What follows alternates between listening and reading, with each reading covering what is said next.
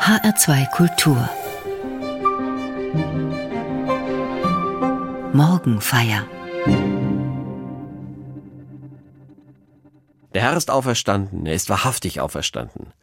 Das ist der alte Ostergruß der Christenheit. Der Tod ist überwunden. Jesus ist vom Tod auferstanden. Gottes Macht und Gottes Liebe zum Leben sind stärker als der Tod. Dieser Glaube gibt Menschen immer wieder Kraft. Aber mit diesem Glauben ist es nicht so einfach. Selbst wenn der Kopf sagt, ich will das glauben, kann das Herz eine ganz andere Sprache sprechen. Besonders dann, wenn Menschen enttäuscht sind, wenn sie Abschied nehmen mussten, wenn sie den Tod in unmittelbarer Nähe erlebt haben. Manchmal ist es dann so, dass jede Hoffnung, jeder Glaube verschwunden ist. Den beiden Menschen ist es so ergangen, denen wir heute begegnen. Sie haben Jesus gekannt. Sie waren mit ihm unterwegs als seine Jünger. Sein Tod hat sie erschüttert. Sie brauchen eine ganze Weile, bis sie erkennen, Jesus lebt und mit ihm auch wir. Am selben Tag waren zwei Jünger unterwegs zu dem Dorf Emmaus. Es lag gut zehn Kilometer von Jerusalem entfernt. Sie unterhielten sich über alles, was sie in den letzten Tagen erlebt hatten. Es war der Ostermorgen. Einige Frauen, die mit Jesus unterwegs waren, gehen zum Grab. Das war nach damaliger Sitte eine Aushöhlung im Fels. Da hinein ist Jesus nach seiner Kreuzigung gelegt worden. Das Grab ist leer. Engel sagen ihnen, Jesus ist auferstanden. Sie gehen zurück zu den anderen Frauen und Männern, die bei Jesus waren, und erzählen es. Alle schütteln die Köpfe und halten es für dummes Geschwätz. Zwei von ihnen halten es nicht mehr aus an dem Ort, wo das alles geschehen ist. Sie machen sich auf den Weg nach Emmaus, enttäuscht von dem, was in den letzten Tagen war. Unterwegs reden sie miteinander darüber, wie Jesus gefangen genommen wurde, wie sie ihn verhört, gefoltert und ans Kreuz geschlagen haben. Sie hatten anderes erwartet, große Hoffnungen in ihn gesetzt. Sie hatten gehofft, dass durch ihn die Besatzung des Landes durch die Römer endet, dass es gerecht zugeht und überhaupt, dass sich das Leben bessert, dass Menschen sich nicht gegenseitig das Leben schwer machen, dass niemand mehr hungern muss. Es gab so viele Hoffnungen. Und dann die große Enttäuschung. Jesus wurde als Verbrecher verurteilt und gekreuzigt, völlig zu Unrecht. Wenigstens reden sie. Das ist gut. Wer traurig und enttäuscht ist, sollte reden. Das allein tut schon gut.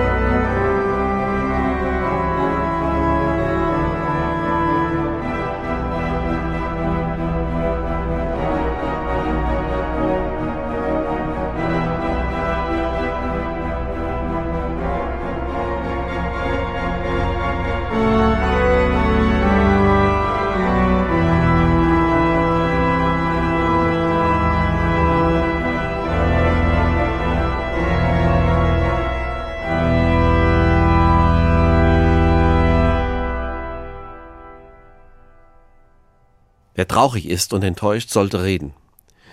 Ich begegne zurzeit immer wieder Menschen, die sehr enttäuscht und manchmal auch verstört sind. Junge Menschen, die Angst haben vor der Zukunft.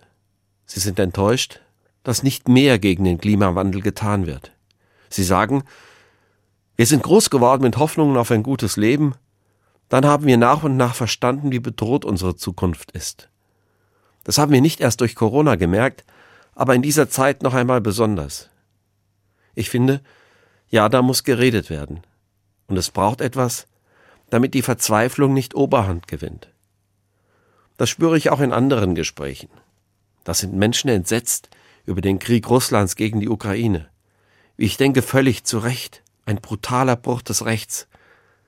Bisher dachten noch viele in Deutschland, Kriege sind ganz weit weg. Dieses Vertrauen ist erschüttert. Wie kommen wir damit zurecht? Damit, dass auf einmal die Bedrohungen näher gerückt sind. Bei den beiden Jüngern damals auf dem Weg nach Emmaus war geschehen, was sie befürchtet haben. Jesus ist umgebracht worden. Und jetzt reden sie darüber, wie enttäuscht sie sind und dass sie ihre Hoffnung verloren haben. Plötzlich ist jemand an ihrer Seite und begleitet sie auf ihrem Weg. Während sie noch redeten und hin und her überlegten, kam Jesus selbst dazu und ging mit ihnen. Aber es war, als ob ihnen jemand die Augen zuhielt, und sie erkannten ihn nicht. Er fragte sie, Worüber unterhaltet ihr euch auf eurem Weg?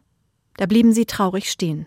Einer von ihnen, er hieß Kleopas, antwortete Du bist wohl der Einzige in Jerusalem, der nicht weiß, was dort in diesen Tagen passiert ist? Jesus fragte sie Was denn? Sie sagten zu ihm Das mit Jesus aus Nazareth. Er war ein großer Prophet. Das hat er durch sein Wirken und seine Worte vor Gott und dem ganzen Volk gezeigt. Unsere führenden Priester und die anderen Mitglieder des jüdischen Rates ließen ihn zum Tod verurteilen und kreuzigen. Wir hatten doch gehofft, dass er der erwartete Retter Israels ist. Aber nun ist es schon drei Tage her, seit das alles geschehen ist, und dann haben uns einige Frauen, die zu uns gehören, in Aufregung versetzt. Sie waren früh morgens am Grab, und sie konnten seinen Leichnam nicht finden. Sie kamen zurück und berichteten, wir haben Engel gesehen. Sie haben uns gesagt, dass Jesus lebt. Einige von uns sind sofort zum Grab gelaufen. Sie fanden alles so vor, wie die Frauen gesagt haben. Aber Jesus selbst haben sie nicht gesehen. Zwei Jünger von Jesus sind auf dem Weg nach Emmaus, ein kleiner Ort, zu Fuß zwei Stunden entfernt von Jerusalem. Sie reden miteinander von dem, was sie in den letzten Tagen erlebt haben. Sie versuchen Abstand zu gewinnen. Sie sind enttäuscht und voller Trauer. Ein Mann spricht sie an und sie reden mit ihm. Sie kennen ihn nicht. Sie erkennen in ihm nicht Jesus. Viel zu sehr sind sie in ihrer Trauer und ihren Gedanken gefangen. Wie es sein kann, wenn sich Enttäuschung, Trauer und vielleicht auch Wut im Kopf und im Herz festgesetzt haben. Wenn ich nicht so klar sehe wie sonst. Das kann so sein beim Abschied von geliebten Menschen, bei großen Sorgen um das eigene Leben oder das Leben anderer Menschen. Oder auch, wenn das Gefühl da ist, machtlos zu sein, gar nichts tun zu können gegen die Überhitzung dieser Erde, gegen Gewalt und Krieg. Ja, da ist es gut, mit anderen zu reden. Aber auch da können die Gedanken und Gespräche sich im Kreise drehen. Und irgendwie kommt niemand raus. Dann kann es gut tun, wenn jemand von außen dazukommt. So ist es hier in der Geschichte vom Ostermorgen. Jesus fragt nach, was die beiden Männer erlebt haben. Und noch einmal erzählen sie ihre Geschichte von ihrem Weg mit Jesus, dem großen Propheten, von dem sie so viel erhofft hatten. Sie erzählen, dass er verurteilt und gekreuzigt wurde, und auch von den Frauen und dem leeren Grab. Sie geben zu erkennen, dass sie bezweifeln, was die Frauen am Grab erfahren haben. Niemand hat Jesus gesehen. Und sie selbst sehen Jesus auch nicht, obwohl er mit ihnen auf dem Weg ist und sie mit ihm reden. Was hier geschieht, hat eine tiefe symbolische Bedeutung. Der Evangelist Lukas erzählt diese Geschichte so fein und so behutsam, weil er damit sagen will, so etwas erleben viele auf dem Weg des Glaubens und des Lebens. Sie sind unterwegs, es kommen Fragen und Zweifel, es gibt Wegstrecken, da sind sie ratlos und verzweifelt, sogar so sehr, dass sie gar nicht wahrnehmen. Sie sind nicht allein, Jesus ist an ihrer Seite.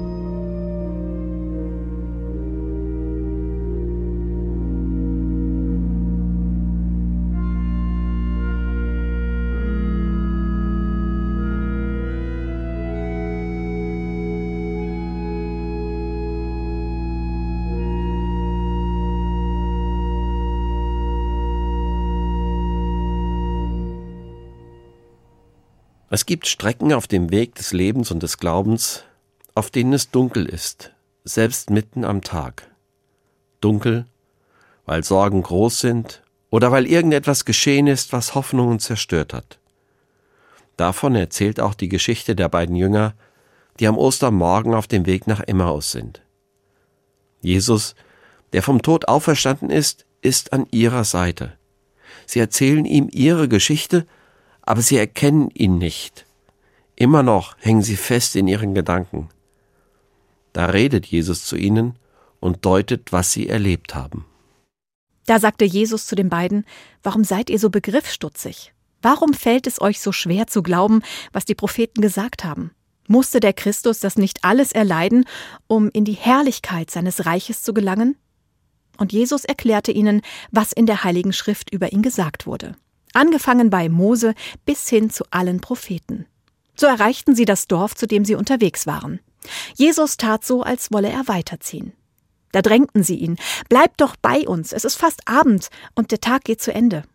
Er ging mit ihnen ins Haus und blieb dort. Jesus fängt an zu reden. Er gibt den beiden einen neuen Blick auf das, was sie erlebt haben. Er redet von den heiligen Schriften und davon, dass dort Dinge stehen, die helfen zu verstehen, was geschehen ist. Was er ihnen eröffnet, ist eine Perspektive des Glaubens. Das ist ein anderer, ein weiterer Horizont. Es ist gut, einen solchen Horizont zu haben. Wie gut ist es, beim Abschied von einem geliebten Menschen glauben zu können, dieses Leben ist nicht verloren, es ist aufgehoben in Gottes Ewigkeit. Gottes Macht ist stärker als der Tod. Gott schenkt neues Leben. Auch heute in unserer Zeit ist es schwer, das zu glauben. Die Probleme sind übergroß und Lösungen oft nicht in Sicht. Es ist nötig, alles uns Mögliche zu tun, um dem Klimawandel entgegenzuwirken. Das ist überhaupt keine Frage. Bei allem, was zu tun ist, hilft mir das Vertrauen darauf, dass Gott diese Welt und das Leben auf dieser Welt erhält. Das schützt davor zu verzweifeln. Und wenn ich mit Menschen über den Krieg rede, dann ist es für mich wichtig zu sagen, Krieg soll nach Gottes Willen nicht sein. Lasst uns deshalb Frieden suchen. Und lasst uns Gott darum bitten, dass Frieden werde. Aber wie Frieden werden kann, weiß niemand im Moment genau. Meine Ratlosigkeit teile ich mit vielen. Und trotzdem halte ich fest am Gebet für alle, an der Hilfe für die Überfallenen und an der Hoffnung, dass es so bald wie möglich andere Mittel geben wird als Gewalt und Krieg. Für mich ist das fest verbunden mit Jesus, mit seinem Leben, seinen Worten, seinem Tod und seiner Auferstehung. Die Jünger auf dem Weg nach Emmaus erkennen Jesus immer noch nicht, als er zu ihnen spricht. Aber sie spüren, dass von dem Fremden eine besondere Kraft ausgeht. Deshalb bitten sie ihn, bleibe doch bei uns, es ist fast Abend und der Tag geht zu Ende.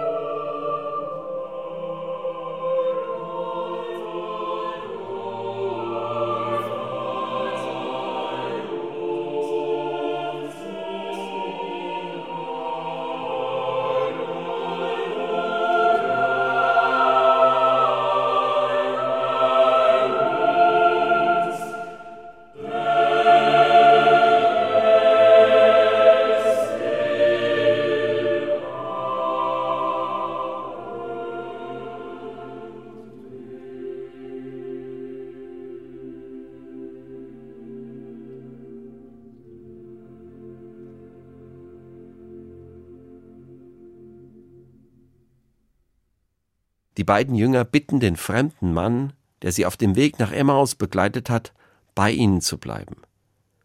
Er ist mit ihnen unterwegs gewesen, er hat ihre Geschichte gehört. Er hat gespürt, wie traurig sie sind, und er hat ihnen einen neuen Blick auf das gegeben, was sie erlebt haben, ein Blick des Glaubens. Später ließ er sich mit ihnen zum Essen nieder. Er nahm das Brot, dankte Gott, brach das Brot in Stücke und gab es ihnen. Da fiel es ihnen wie Schuppen von den Augen, und sie erkannten ihn. Im selben Augenblick verschwand er vor ihnen. Sie sagten zueinander, brannte unser Herz nicht vor Begeisterung, als er unterwegs mit uns redete und uns die heilige Schrift erklärte? Sofort brachen sie auf und liefen nach Jerusalem zurück. Dort fanden sie die elf Jünger beieinander, zusammen mit allen anderen, die zu ihnen gehörten. Die Jünger riefen ihnen zu. Der Herr ist wirklich auferstanden. Er hat sich Simon gezeigt. Da erzählten die beiden, was sie unterwegs erlebt hatten und wie sie den Herrn erkannt hatten, als er das Brot in Stücke brach.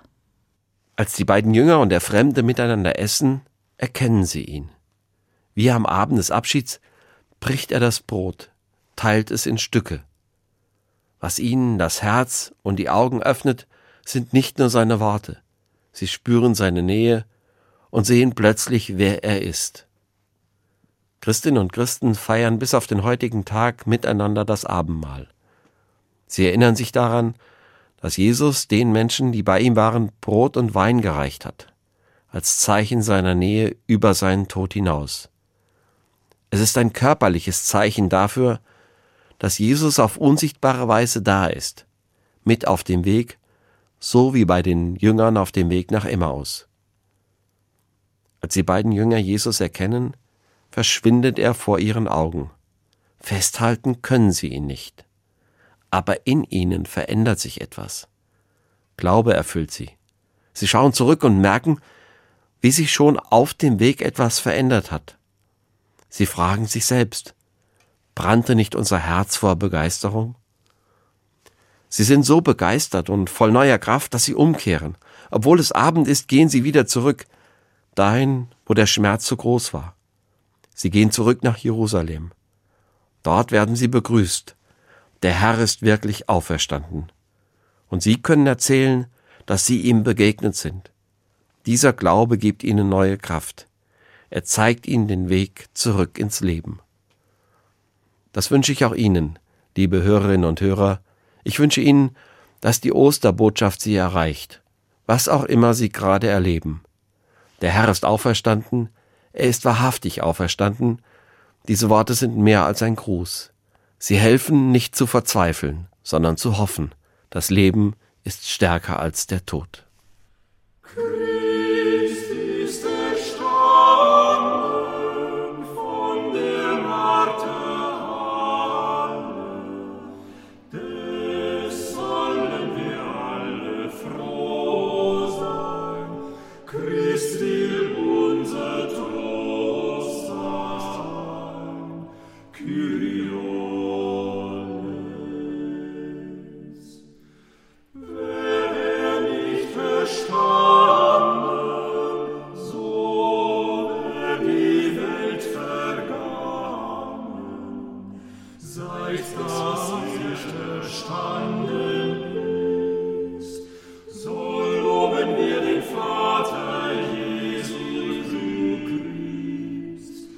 will